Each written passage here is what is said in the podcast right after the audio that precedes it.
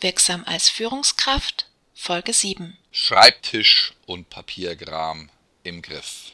Wenn Ihr Schreibtisch und Ihr Postfach überquellen, dann brauchen Sie Hilfe. Es gilt, nehmen Sie jedes Dokument nur einmal in die Hand. Um das Nadelöhr auf dem Schreibtisch zu beseitigen, müssen Sie eine Bestandsaufnahme machen. Schauen Sie sich Ihre täglich anfallende Informationsflut genau an.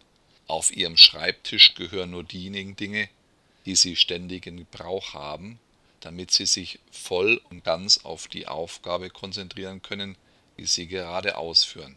Alles andere wandert aus Ihrem unmittelbaren Blickfeld. Auf dem Platz direkt vor Ihnen liegt nur der Vorgang, an dem Sie gerade arbeiten.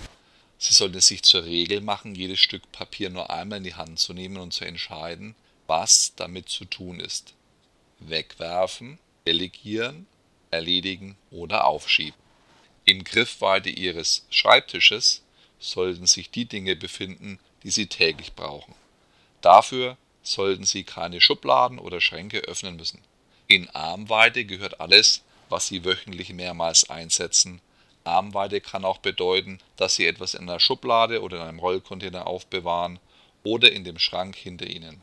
Sie sollten für den Zugriff jedoch nicht aufstehen müssen. Wenn Sie etwas seltener als wöchentlich benötigen, entfernen Sie es konsequent aus der Armweite. Brauchen Sie etwas nur ein oder zweimal im Monat, können Sie auch aufstehen und darauf zugreifen. Wenn Sie Dinge seltener als einmal im Monat brauchen, bewahren Sie sie dann in einem anderen Raum auf. Damit halten Sie Ihren Schreibtisch und den Papierkram im Griff.